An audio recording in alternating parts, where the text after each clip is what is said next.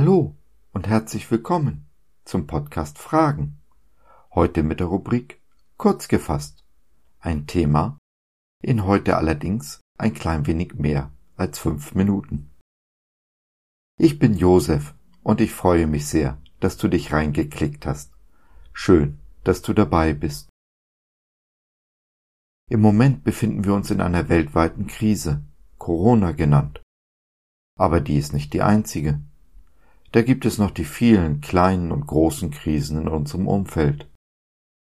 Man muss schon ziemlich krisenfest sein, wenn man halbwegs unbeschadet durch dieses Leben kommen will, oder?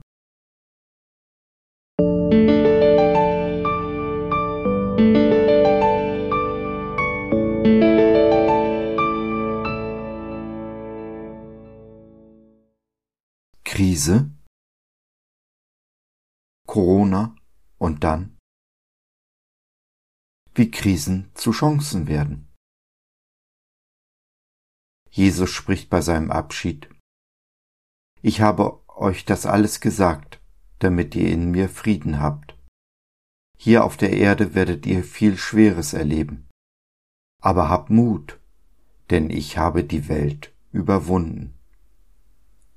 Johannes 16, Vers 33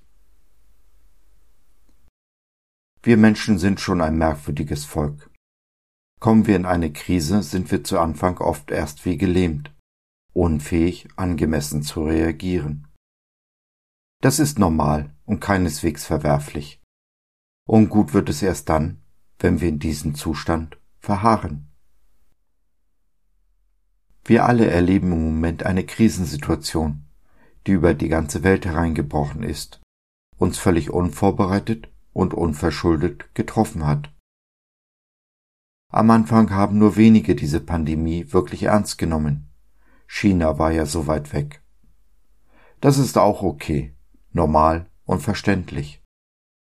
Dass es aber heute noch, nach mehr als einem Jahr Corona in Deutschland, Menschen gibt, die das Ausmaß der Krise leugnen, ist zwar bei vielen Menschen normal, aber nicht gerade gesund. Die meisten von uns haben die Tendenz, Ernsthaftes zu bagatellisieren und Bagatellen zu dramatisieren. Was oft fehlt, ist der Blick von außen, das richtige Maß, um die Dinge korrekt einzuschätzen. Beides ist in unserer modernen Welt nicht mehr gefragt. Der Blick richtet sich ausschließlich auf sich selbst, und damit einhergehend erhebt man sich selbst zum Maßstab. Kann das woanders hinführen als in die Katastrophe, in die nächste Krise, nach dieser Krise? Für mich gibt es nur eine Blickrichtung, einen Maßstab. Jesus. Ich möchte die Dinge und Menschen mit seinen Augen sehen, sie nach dem Maßstab seiner Worte und Taten beurteilen. Bitte versteh mich nicht falsch. Ich sage beurteilen, nicht verurteilen. Zu ersterem sind wir aufgefordert, vor letzterem warnt uns die Bibel ausdrücklich. Wenn ich die Dinge beurteile, stelle ich fest, was war, was ist und was sein könnte. Diese Bestandsaufnahme ist äußerst wichtig, um vernünftige Entscheidungen zu treffen, unter anderem auch, um aus Fehlern der Vergangenheit zu lernen. Ich beurteile mich selbst, ob ich gewachsen bin oder stillstehe also ob ich lebe oder innerlich schon tot bin. So ist auch diese Krise eine Chance zum Wachstum, wie alle anderen Krisen auch. Wachse ich nicht, verharre ich im Stillstand, wird es höchste Zeit für ein ernsthaftes Gespräch mit Jesus. Und ernsthaft ist es nur, wenn es wahrhaft ist. In dem Moment, wo ich anfange, vor Jesus Dinge schön oder klein zu reden, habe ich schon verloren die Chance auf Wachstum vertan. Wachstum bedeutet immer auch Veränderung, und die wenigsten Menschen mögen Veränderung. Wachstum geht immer einher mit dem Verlassen der Komfortzone. Kaum jemand möchte sein bequemes Sofa verlassen, höchstens noch, um das Handy zu suchen, ohne dass wir heute gar nicht mehr auskommen. Wenn ich die Handymütter auf der Straße sehe, den Blick von ihren Kindern abgewandt und dem Handy ganz zugewandt, dann kocht es innerlich in mir. Aber das ist ein anderes Thema, für einen anderen Impuls. Es geht also um Wachstum und Veränderung, und wenn ich dabei so flexibel bin wie eine Brechstange, findet ersteres nicht statt, und jede Veränderung und oder Krise wirft mich aus der Bahn. Dauerhaft. Das Ergebnis ist, dass wir nicht mehr leben, sondern nur noch überleben.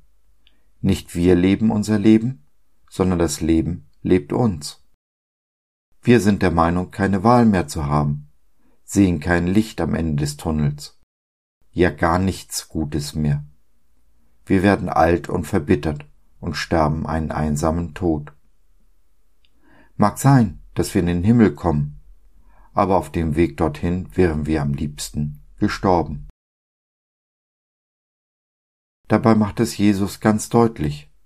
Der Himmel beginnt hier, hier auf Erden, bei dir und bei mir. Er ist in jeder Gemeinschaft zu finden, in die ich mich einbringe, in die Gemeinschaft mit Gott und seinen Kindern. Wie heißt es doch so schön? Geteilte Freude ist doppelte Freude, geteiltes Leid ist halbes Leid. In Gemeinschaft mit Jesus und seinen Menschen stehen wir diese Krise durch, diese und die vielen anderen, die noch kommen werden. Fast sieht es so aus, als gäbe es nur drei Settings. Entweder ich habe eine Krise überstanden, stecke mitten in einer, oder habe die nächste unmittelbar vor mir. Dabei werden wir nicht nur überleben, sondern das Leben in Fülle haben, zur vollen Genüge, ganz wie Jesus es versprochen hat.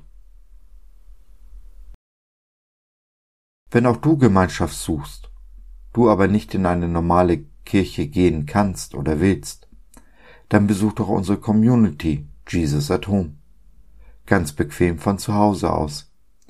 Hier findest du Menschen, die dich nehmen und akzeptieren, wie und wer du bist, die mit dir den Glauben teilen und gemeinsam mit dir wachsen wollen, jeden Tag ein Stück auf Jesus zu.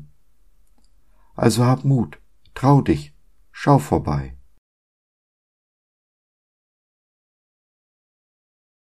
So, das war's für heute.